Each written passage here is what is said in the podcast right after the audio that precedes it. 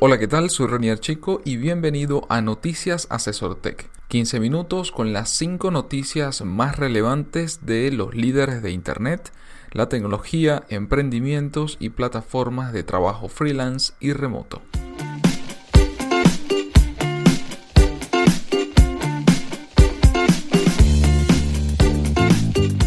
Cada lunes, Félix Bolívar y mi persona te comentaremos la información más relevante para que inicies la semana con buenas noticias.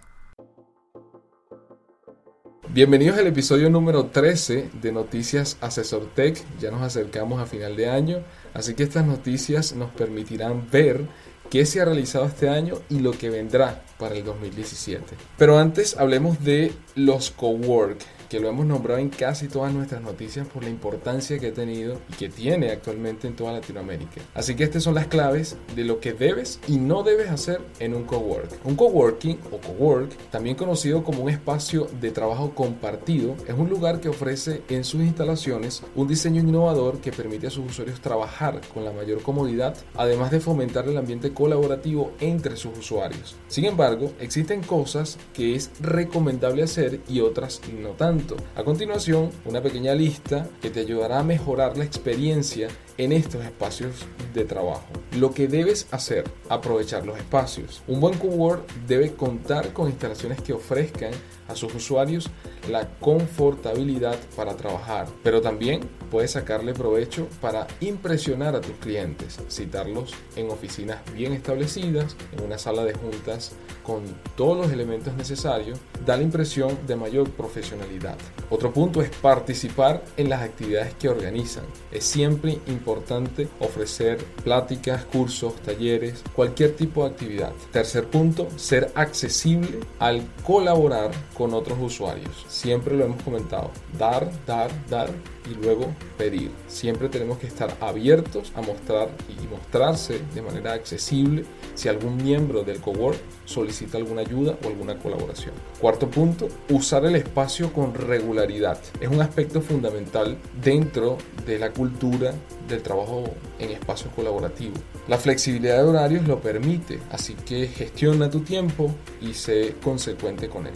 Las cosas que no debes hacer. La mala gestión del tiempo. Justo retomando el último punto. Si no aprovechas la flexibilidad de horarios de tu cowork, puede que termines trabajando días enteros con una fuerte carga de estrés. Así que en este punto es organizarse y ser constante en que logres un buen trabajo, pero también en un buen tiempo y en las mejores condiciones posibles. Punto número 2 que no debes hacer aislarte de tu entorno.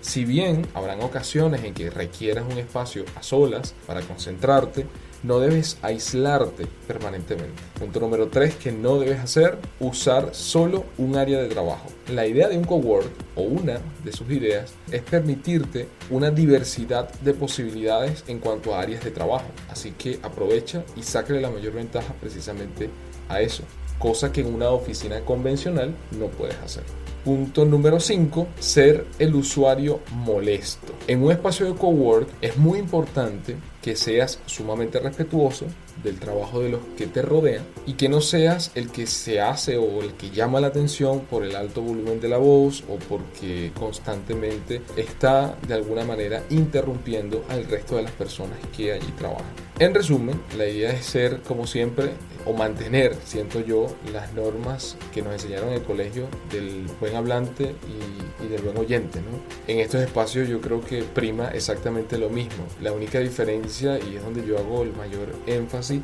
es que precisamente las, la gran flexibilidad que te permite trabajar en un espacio de cowork es precisamente ese ambiente colaborativo. Entonces no quiere decir de que no se puede hablar. Yo usualmente trabajo en espacios de cowork y no es que no se pueda hablar, pero hay que respetar y saber que hay otras personas allí que también están trabajando y tienen sus niveles de concentración, sus formas de trabajo y la idea es aprovechar. Ahora, eso no quiere decir que esa interacción constante que hay dentro de los espacios de cowork no se haga, no, todo lo contrario, es precisamente allí donde siento yo que sale a relucir uno de los aspectos más importantes de trabajar de forma colaborativa. Y es precisamente con el conocimiento que uno tiene, con la experiencia que uno tiene, con las herramientas que uno domina, pues poder ayudar a otro a resolver ese problema que solo quizás no, no puede resolver o quizás optimizar esa solución que está, que está realizando. Entonces allí creo que es la clave para aprovechar un cowork al máximo. Me imagino que en tu caso, Félix, estás no solamente de acuerdo con lo que acabo de decir, sino que también has tenido experiencia trabajando en, en cowork o asistiendo a eventos en, en espacios de trabajo colaborativo. Sí, claro. Y bueno, súper práctico este, estar en los espacios, ya sea que, estés trabajando o estés en un hackathon, por ejemplo. Que son espacios que, bueno, que generalmente están bien preparados para, para recibir a la gente y que, bueno, y que motivan, que inspiran, que, que, proporcionan el, el, ambiente adecuado para, que, para la colaboración, como tú comentabas, y para que haya networking también entre, entre las personas que están allí. Pues, pero claro, sin, como tú decías, sin interrumpir, este, sin, eh, digamos... Eh, sí, sin sobrepasar los límites, ¿no? Exacto. Bien, y mm, de Cowork nos vamos entonces a Bitcoin y a blockchain. Nos vamos entonces a Argentina porque en el próximo 4 y 5 de noviembre se realizará la conferencia sobre Bitcoin, blockchain. Eh, la BitConf, la que es Latin American Bitcoin and Blockchain Conference, es un evento que se realizará próximo, bueno, la semana que viene, literalmente 4 y 5 de noviembre y que reunirá a reconocidos especialistas en la criptomoneda y su tecnología subyacente. Estarán presentes más de 50 expertos internacionales y nacionales que buscarán enseñar a los asistentes cómo Bitcoin y blockchain han cambiado la industria. Eh, algunos de los conferencistas que podemos mencionar, eh, Andreas Andonopoulos, que es autor del libro Master en Bitcoin y es uno de los, también principales impulsores de, del tema de Bitcoin blockchain. Eric Burjas, eh, fundador de ShapeShift.io, Trace Mayer, investigador y periodista y famoso presentador de podcast sobre Bitcoin, Sergio Lerner, fundador de RSK Lab, eh, Agustín Aramburu, director de AXA México, Anthony Di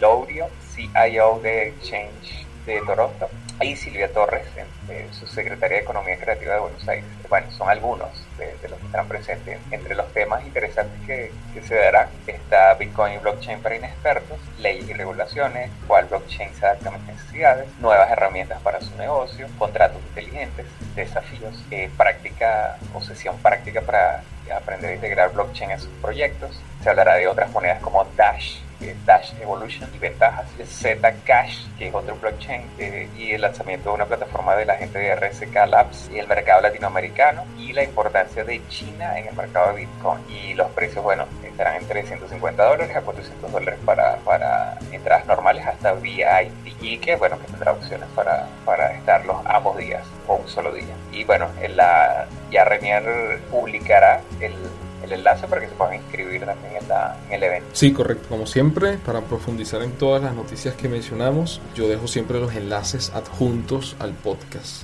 Bueno, excelente iniciativa.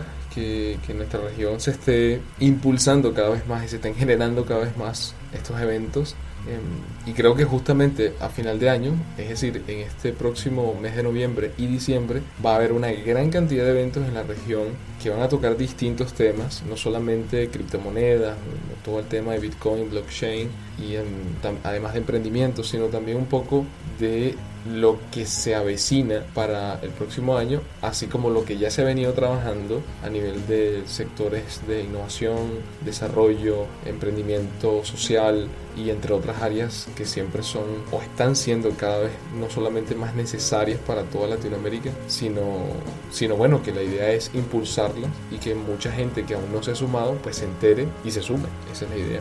Con eso pasamos a la tercera noticia. Y la tercera noticia tiene que ver precisamente con tendencias y son los sectores tendencia de las startups. Después del éxito de startups especializadas en software, llegó el de las e-commerce y el de las empresas centradas en educación y empleo. Luego, el protagonismo fue para el sector fintech y el abanico de startups asentadas en propuestas de economía colaborativa. Hoy la pregunta es, ¿están saturadas estas áreas? ¿Hay nuevas necesidades en estos sectores o por el contrario, han nacido nuevas demandas en otros campos? El panorama de tendencias es enriquecedor y diverso y en él, según Javier Mejías, CEO y cofundador de Startup Explore, y Sergio Cortés, presidente y fundador de Sync, consultora especializada en asesoramiento de emprendedores, podemos encontrar las siguientes tendencias en alza. Número 1, FinTech, es decir, la unión de la tecnología y las finanzas. Número 2, Internet de las cosas e inteligencia artificial.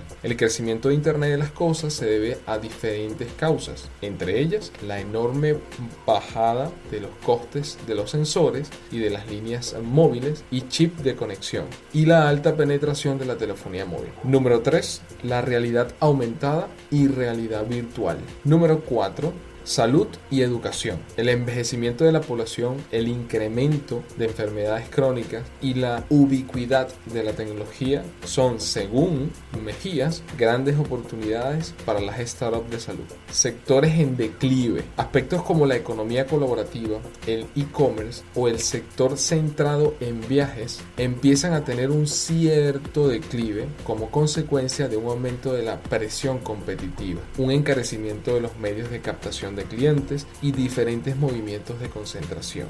Para Cortés, también las startups centradas en el tradicional e-commerce tienen que sufrir una fuerte transformación, ya que de otra manera pueden tener dificultades en el futuro. Y esto por supuesto debido a los cambios provocados por conceptos como la economía colaborativa, la economía on demand, así como grandes innovaciones de las cadenas logísticas a nivel mundial.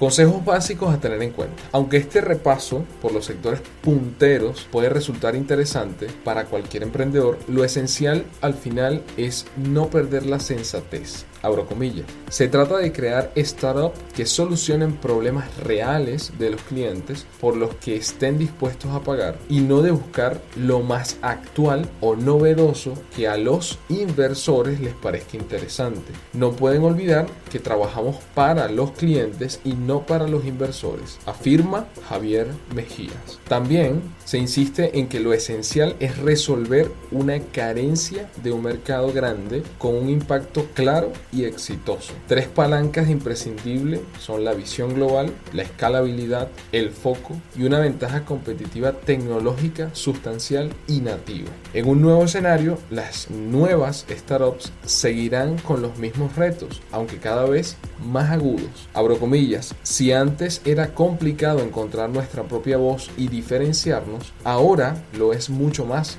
dado que hay mucho más ruido en el mercado puntualiza Mejías. La clave antes, ahora y siempre seguirá siendo aportar valor real. Fin de la cita. Pues creo que estoy totalmente de acuerdo con el análisis que, que, están haciendo de lo que ha ocurrido y lo que potencialmente puede estar ocurriendo para lo que resta de este 2016 y probablemente para el 2017, ¿no?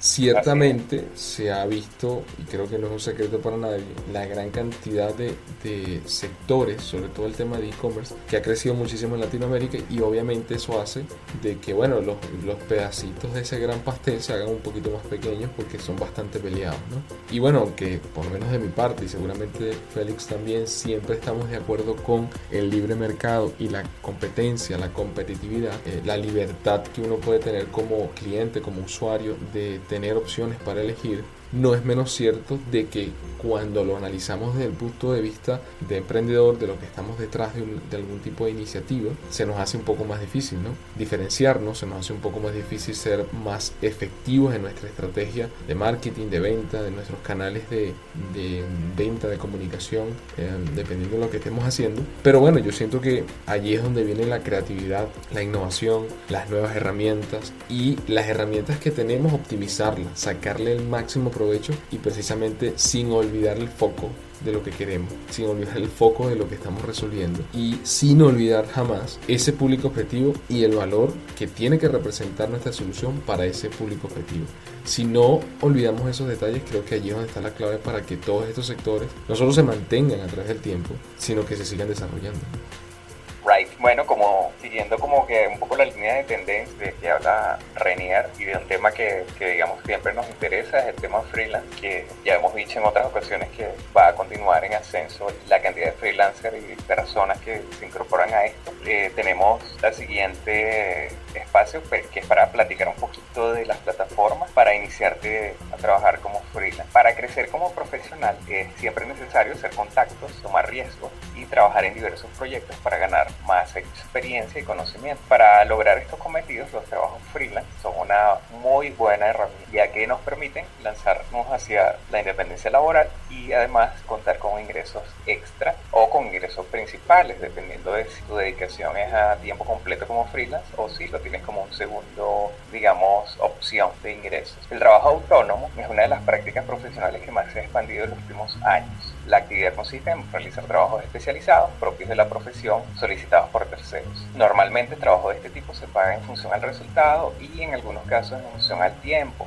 por lo que, bueno, resulta muy beneficioso para los profesionales el hecho de que puedan gestionar sus horas como les sea más cómodo. Eh, como el trabajo freelance eh, por su naturaleza es ideal para todos los profesionales bueno, que quieren generar mucha más experiencia, que quieren trabajar los, en actividades que les gusta y con clientes que, bueno, que les agrada trabajar y así comenzar su camino hacia su autonomía laboral como opción. Para iniciar, bueno, hay varias plataformas, eh, vamos a mencionar algunas de las muchas que ya hemos dicho que, existen. Está Fiverr, que es una plataforma que permite, bueno, tiene el, gancho que tienen es que todos los trabajos arrancan desde a partir de 5 dólares y bueno, hay diversidad tremenda de trabajos de programación, diseño, marketing, creación de contenidos, etcétera. Eh, las ofertas, bueno, los clientes pueden colocar su evaluación de, cada freelance y bueno, evidentemente cuantos más comentarios positivos tenga, obviamente estará subiendo en el, en el ranking de, de, freelancer. Luego la próxima es Freelancer,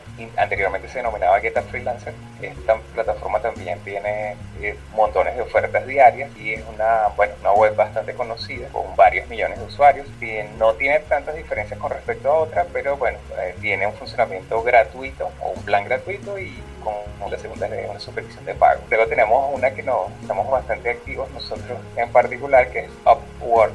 Eh, Upwork es una de las que diríamos tiene más clientes a nivel mundial, eh, con aproximadamente 4 millones de clientes, montones de servicios y productos para tanto las empresas como los freelancers. Ahí se ofertan asesorías legales, desarrollo web, diseño, servicios, eh, asistentes virtuales, redactores y consultoría. Bueno, hay realmente una variedad tremenda. Eh, Upwork es el resultado de la fusión de Freelance y Odes y se enfoca obviamente en poner en contacto a ambos partes para que hagan, eh, los trabajos. O sea, unos ofertan los trabajos y otros los realicen, obviamente los freelancers. La actualidad cuenta con una aplicación móvil, eh, tiene varios algoritmos interesantes de búsqueda, clasificaciones como para los freelancers más exitosos y también tiene planes de pago. Asimismo tiene planes tipo de que para grupos de freelancers que se puedan reunir, que son las llamadas agencias y bueno, es muy muy muy conocida y muy usada. Luego tenemos TopTal,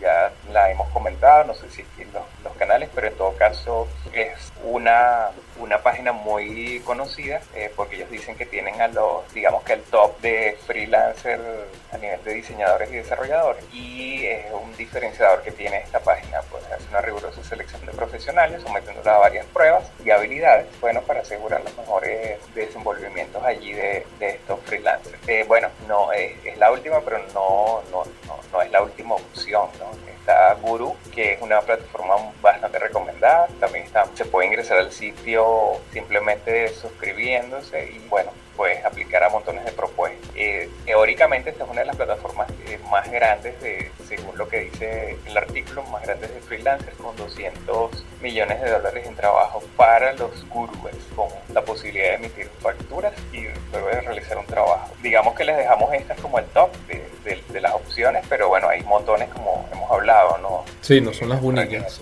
Sí, correcto. Yo incluso iba a comentar de que recientemente, y lo, lo comenté también en el, en el podcast eh, pasado de noticias, que me había enterado de una que está teniendo bastante movimiento en Estados Unidos que se llama espera.io, si mi memoria no me falla en este momento. De igual manera, como siempre, nosotros dejamos los enlaces adjuntos al podcast, pero bueno, eh, hay una infinidad. Dependiendo del área profesional o de oficio en que, que te puedas desenvolver, seguro, estoy casi 100% seguro de que va a haber una plataforma para esa área.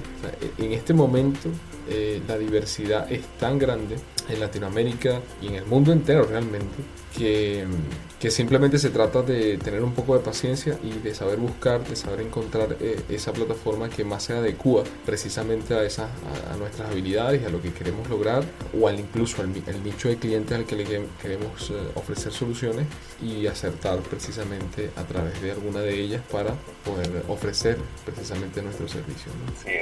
Y bien, con eso llegamos a la noticia número 5 de este episodio número 13 de Noticias Asesor Tech y tiene que ver con un informe. Precisamente ya nos acercamos a final de año y comienzan las eh, grandes consultoras a sacar las claves que potencialmente pueden revolucionar el mercado para el 2017. Y en este caso es Gartner, la firma Gartner, eh, donde saca este listado de las tecnologías claves que de acuerdo a sus estudios revolucionarán el mercado en el 2017. Segmentos como la realidad virtual, el blockchain y las aplicaciones inteligentes comenzarán a dar de qué hablar si ya no lo han hecho y a cambiar la realidad de empresas y usuarios. Según Garner, el año 2017 será el de la, y abro comillas, inteligencia en todas partes. Cierro comillas. En este amplio espectro entrarán tecnologías como nuevos sistemas basados en software programables para aprender y adaptarse, que coparán las empresas de aquí a cinco años. Tal y como señala el vicepresidente de la firma, David Serley, estas tendencias se entrelazan para formar una red digital, difuminando las fronteras entre el trabajo físico y el digital. Estas son las siete tendencias a tener presentes para el próximo año. Número 1. Inteligencia artificial y machine learning. Número 2. Aplicaciones inteligentes. Número 3. Realidad virtual y aumentada. Número 4. Digital twin. Número 5. Blockchain. Número 6. Sistemas de conversación. Número 7. Redes de aplicaciones y arquitectura de servicios. Y número 8, plataformas tecnológicas digitales. Palabras como sistemas de información, experiencias de clientes, análisis e inteligencia, IoT, constituyen elementos básicos para cualquier empresa moderna. Estas plataformas son un habilitador crítico para cualquier negocio digital. Así que téngalo en cuenta porque para el próximo año no solo se mantienen gran parte de las tendencias de las startups que les mencioné en la noticia anterior, sino que además eh, se reafirman muchas de ellas, se, consolidan en el mercado y otras que apenas en este momento comienzan a ver la luz pareciera que, toman forma y empiezan a, a, subir en cuanto a protagonismos y en las soluciones que vamos encontrando a través del 2017. Antes de cerrar, les recomiendo mi nuevo artículo que está en, la pueden conseguir a través de mis redes sociales, arroba Renier Chico en Medium también. Y se los comento porque el artículo tiene que ver precisamente con un glosario de términos tecnológicos para emprendedores no tecnológicos. Entre esas palabras, o entre esos términos que les menciono, les explico de una manera muy sencilla, en ese artículo están muchas de las tendencias que mencionamos en las noticias el día de hoy. Así que con esto llegamos al final del episodio número 13 de Noticias Asesor Tech. Como siempre, gracias por escucharnos. Si te gustó, no olvides darle like, suscribirte a nuestro canal de SoundCloud, comentar y compartirlo con tus compañeros, amigos y familiares.